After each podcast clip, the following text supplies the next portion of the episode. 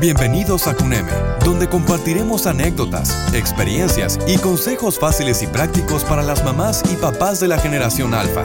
Con ustedes, Jessica Selle. Hola, bienvenidos a Brinquitos al Mundo. Este es el podcast de CUNEME. Yo soy Jessica Luque, la voz que te acompaña en este episodio, donde platicaremos de los espejos, además de los usos del bicarbonato de sodio y de las propiedades de los pepinos. ¿Nos acompañan? Comenzamos. Esta es la pregunta preguntona. ¿Por qué me veo en el espejo? Esta seguramente es una de esas preguntas en la que quizás muy pocos tenemos la información acertada, que sea sencilla y rápida para que en el momento en que nuestros pequeños se acercan y nos la hacen, sepamos qué contestarles. Podemos comenzar diciéndoles que es su reflejo. También quizás decirles que es ese objeto especial donde la luz del día o la de un foco hace que podamos vernos. Pero ya sabes que nos gusta ahondar un poquito más en esto de las explicaciones, así que comenzaremos por ver cómo se hace un espejo. Estos eran utilizados desde las antiguas civilizaciones. Vámonos a los griegos, a los egipcios, etruscos y romanos. Y en principio de cuentas eran de metal. Ellos le sacaban brillo al cobre, a la plata o al bronce hasta dejar esa superficie súper lisa, tan lisa que reflejaba la luz produciendo este efecto, el efecto espejo. A partir del siglo XIV empezaron a hacerse en una plancha de vidrio bien lisita y sobre esta vertían plata o estaño. Este es el modelo de espejo que se sigue utilizando hasta el día de hoy. Pero la pregunta sigue en pie. ¿Cómo es que vemos nuestra imagen reflejada en un espejo? Y es que esto se debe a que hay una propiedad de la luz que se llama la reflexión. Y es que justamente los espejos son superficies tan pulidas que reflejan casi totalmente la luz. Antes de hablar de este proceso de reflexión, debemos recordar que la luz es un conjunto de rayos ordenados llamados haz y estos viajan en línea recta. Y la reflexión, en cambio, es este cambio justamente de dirección que experimenta el haz de luz al chocar contra una superficie lisa y pulida, como los espejos.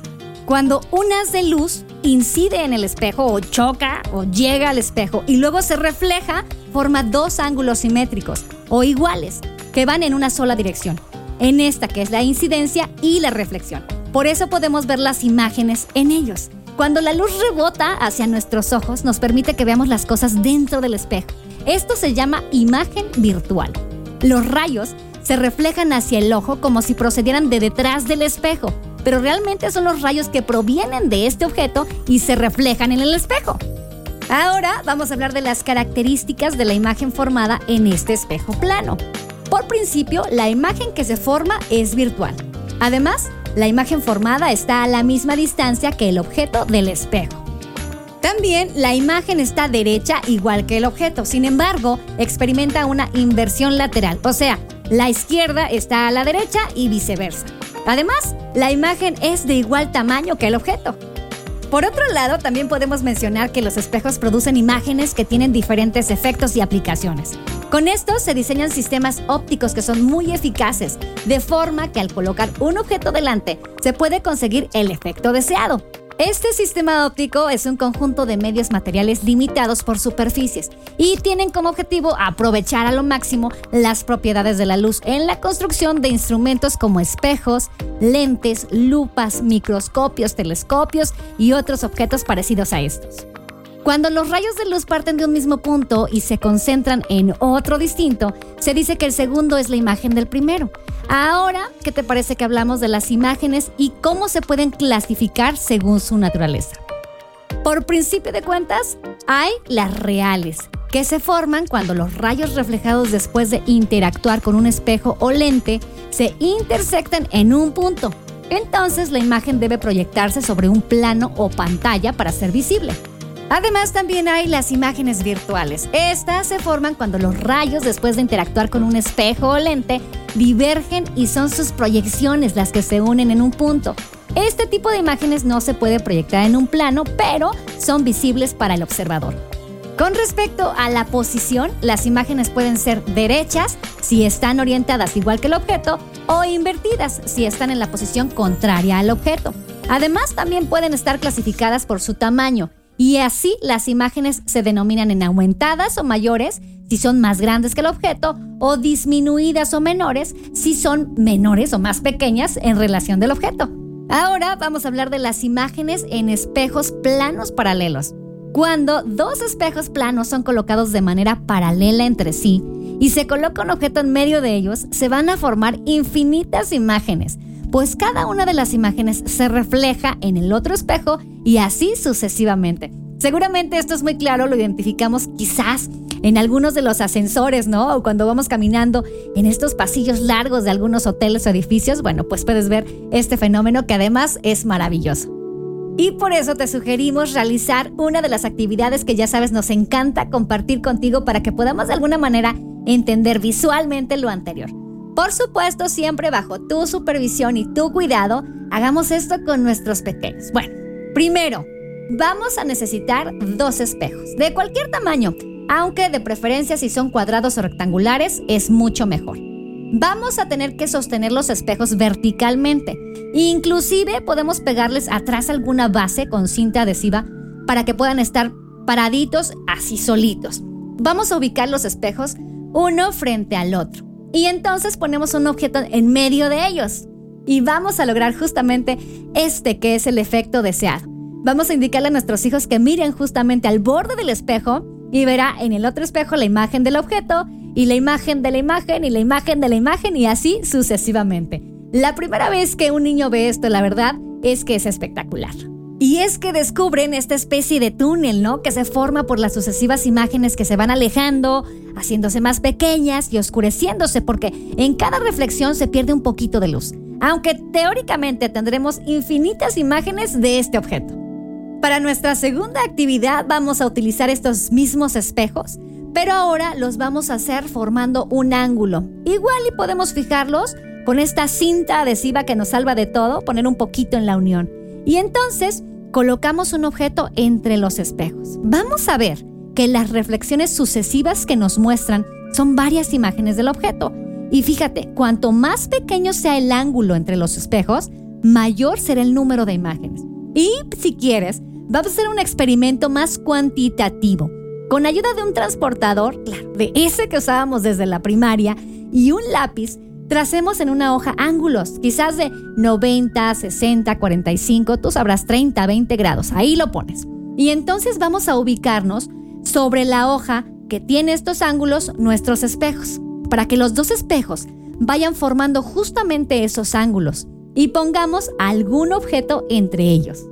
Y aquí nos ponemos superfísicos, porque vamos a ver que el número de imágenes reflejadas será igual a 360 dividido por el ángulo menos 1. ¿Qué tal nuestra fórmula? Mira, por ejemplo, para un ángulo de 60 grados, lo vamos a tener que dividir 360 entre 60, que nos da 6, y por tanto va a ser 5 veces las imágenes que vemos. Y si no me crees, te invito a que hagas este experimento para probar si es cierto o no.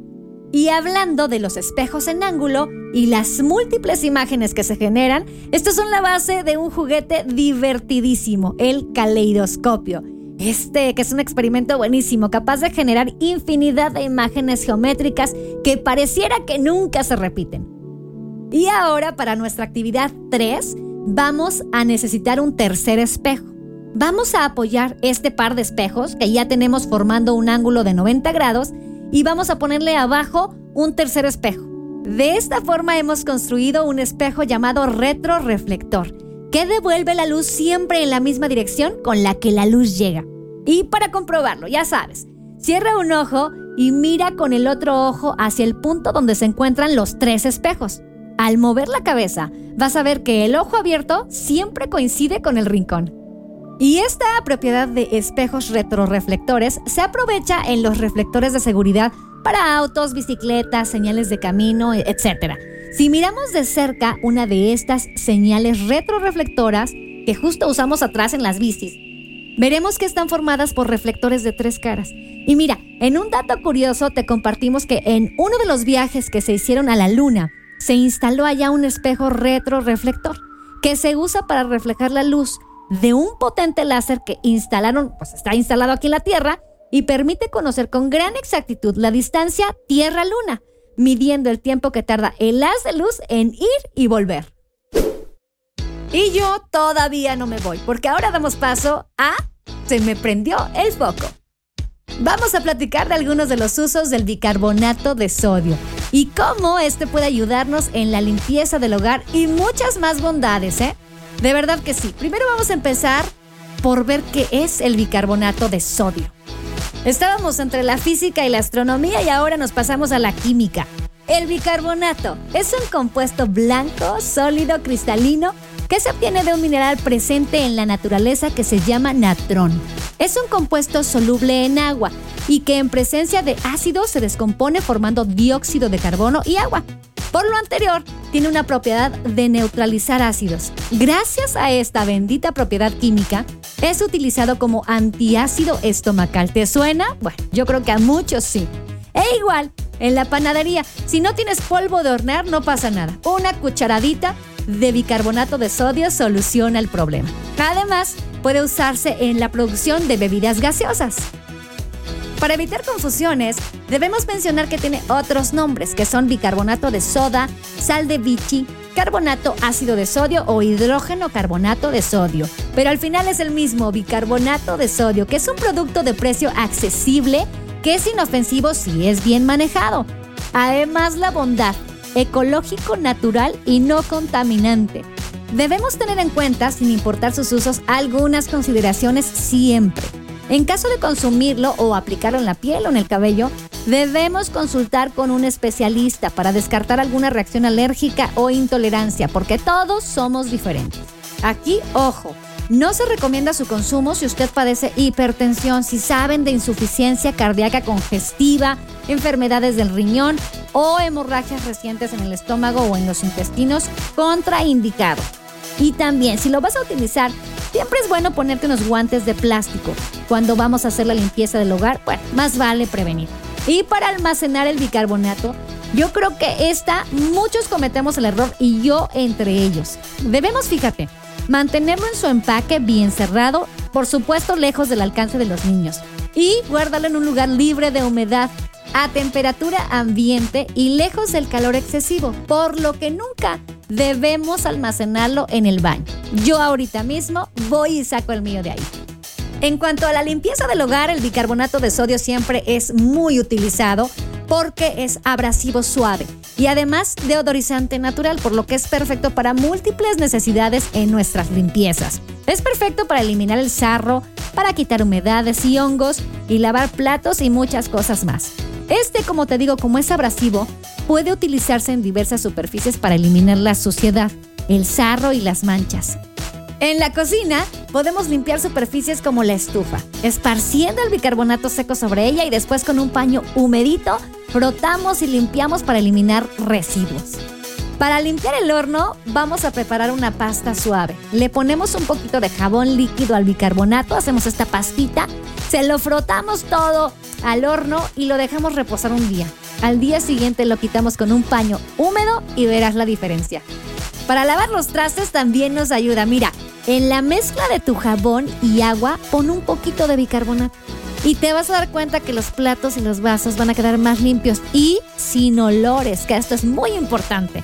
También, cuando vas a trapear, a limpiar tus pisos, ponle dos cucharaditas a la mezcla con la que trapeas y también te va a ayudar a eliminar de manera más eficiente la suciedad. ¿O qué tal que le pones un poquito a la lavadora? Cuando hay una carga grande, le agregas una taza de bicarbonato y vas a obtener una ropa limpia, suave y sin olores. Ahora, si tienes cubiertos con suciedad muy pegada, vamos a volver a hacer esta pastita que te conté. Colocamos bicarbonato y agregamos jabón líquido, este de trastes. Hacemos esta pasta y cubrimos los trastes o los cubiertos y lo dejamos actuar al menos unos 15 minutos. Después, frota para eliminar la suciedad y los lavamos como es costumbre. En el baño lo mismo. También podemos utilizarlo en la limpieza. Vamos a ponerle bicarbonato al jabón que tú utilizas para limpiar y vámonos. En sus usos como deodorizante, mira, aquí te va este tip. Pon un poco de bicarbonato en un recipiente y luego colócalo en tu refrigerador. Así vas a evitar malos olores. Igual y si lo pones en el bote de basura, también. ¿Te ha pasado que tienes paños de cocina, algún estropajo o esponjas con mal olor? Bueno, pues ponlos a remojar en agua caliente y le pones unas cucharaditas para limpiarlos. También puedes utilizarlo para limpiar el recipiente de las cafeteras y las tazas. En otro de sus usos como deodorizante puede ser para el lavabo y los desagües de la bañera, porque a veces comienzan a llegar olores indeseados. En este caso, vertimos media taza de bicarbonato de sodio directamente en la tubería y después una taza de vinagre blanco. Luego dejamos correr una cubeta mediana de agua caliente y al final otra de agua fría. Y así se eliminan los olores. Si tienes lavavajillas, el bicarbonato de sodio puede ser un muy buen aliado. Puedes utilizarlo para deodorizarlo y limpiarlo, pero primero póngalo cuando esté apagado y lo dejas ahí hasta que la vayas a usar. Al igual que nuestro refrigerador, en ocasiones los closets pueden tener ciertos olores. En este caso, coloca un recipiente con un poco de bicarbonato y así lo vas a mantener sin olores raros. Igual que nuestros zapatos deportivos, que de repente tienen unos olores como a que han sido usados mucho. Bueno, aquí vamos a rociar un poco de bicarbonato en la noche y al día siguiente, antes de usarlos, los sacudimos. En cuanto a los muñecos de peluche, pues no siempre es posible lavarlos. Entonces aquí hacemos esto. Espolvoreamos bicarbonato de sodio, dejamos que reposen unos 20 minutos y después retiramos el bicarbonato con un cepillito de ropa. Y es más, si puedes, con la boca limpia de la aspiradora, aspíralos. Y aquí una pausa. Antes de limpiar cafeteras, hornos tostadores o recipientes de café, por favor, desconectamos antes los aparatos por precaución. En otro de sus múltiples usos, el bicarbonato puede ayudarnos con nuestros muebles a eliminar algunas marcas o manchas. Espolvoreamos el bicarbonato, frotamos ligeramente con una esponja húmeda, después limpiamos y secamos. Ahora pasamos a las alfombras. Estas siempre requieren un trato especial. Además de aspirarlas, es necesario de vez en cuando prestar un poquito más de atención. Mira, yo sé que si tenemos tapetes pequeños o medianos, podemos lavarlos con jabón líquido de ropa y después hacemos este enjuague con un poco de aromatizante de telas y ya, quedan suaves y limpios, listos. Pero en caso de alfombras grandes que cubren un espacio importante, bueno, pues no podemos levantarlas y lavarlas.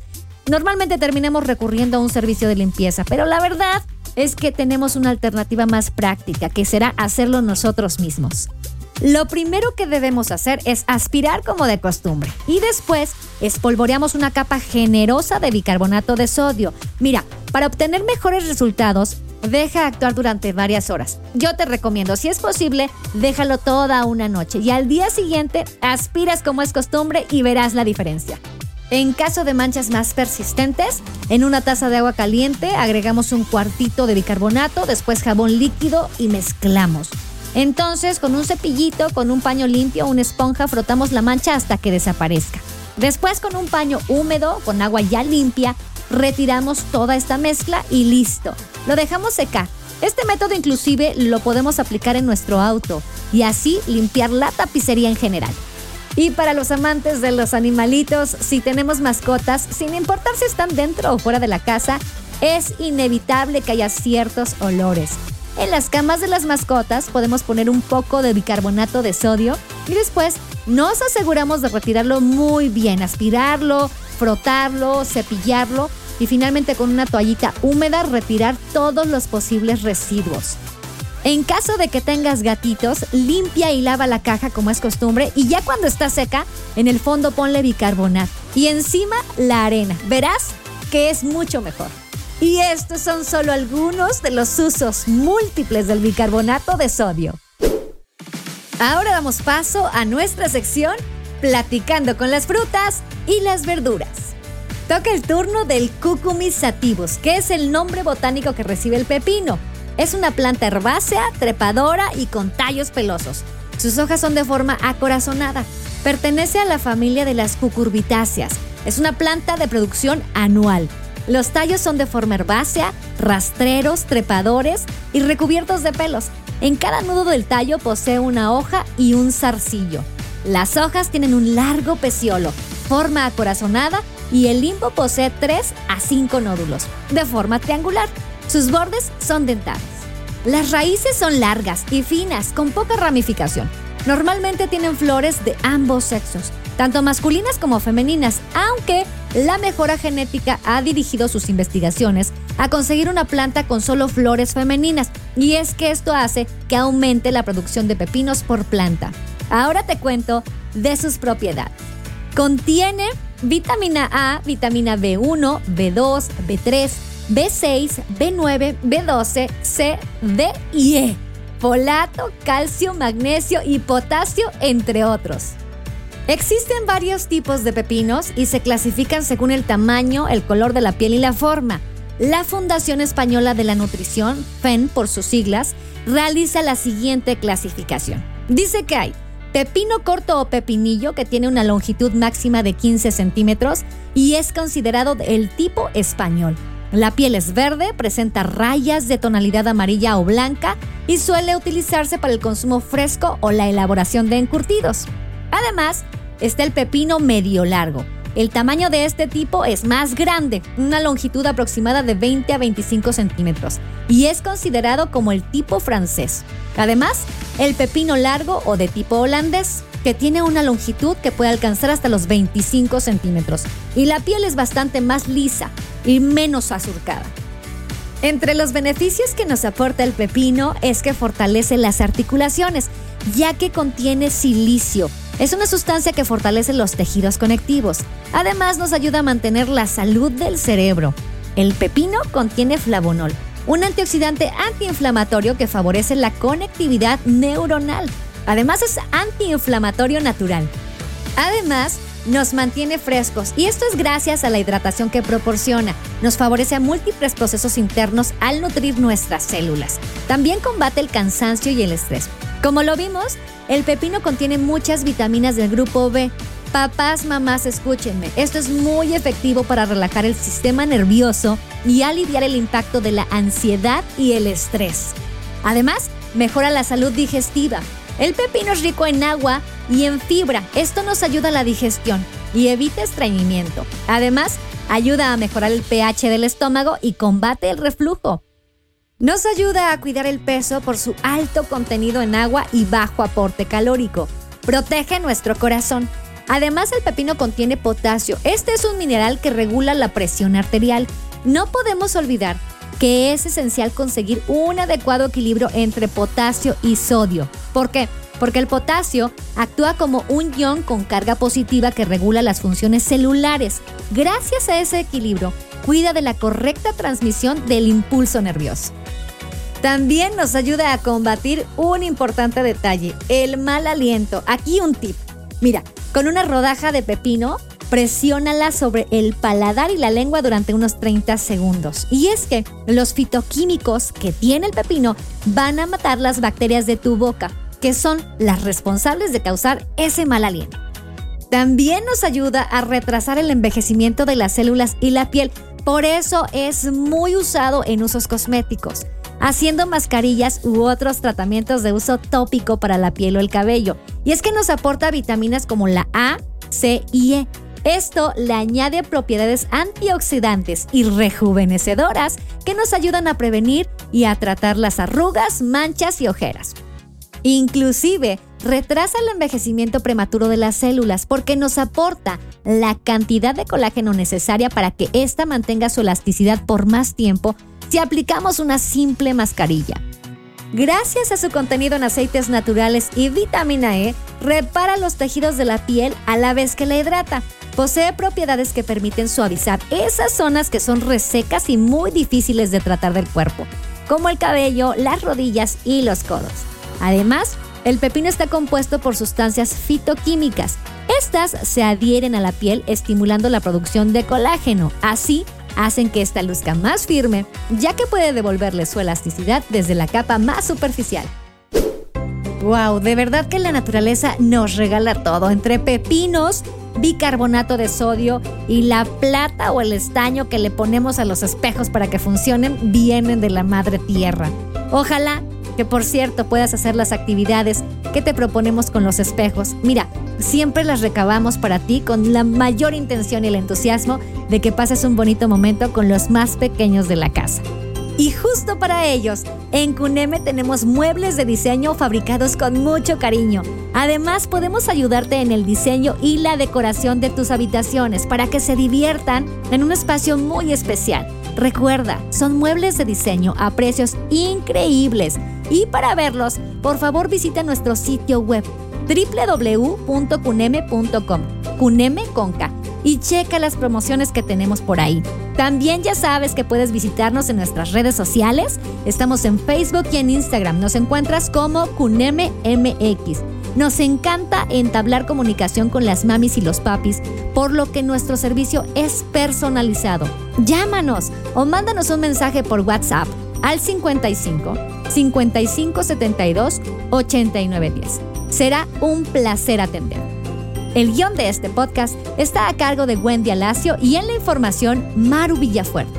Yo soy Jessica Cele Luque y si te gustó nuestra emisión, por favor suscríbete y compártela. Escúchanos en el próximo episodio. Yo me despido y cuídense cada día más.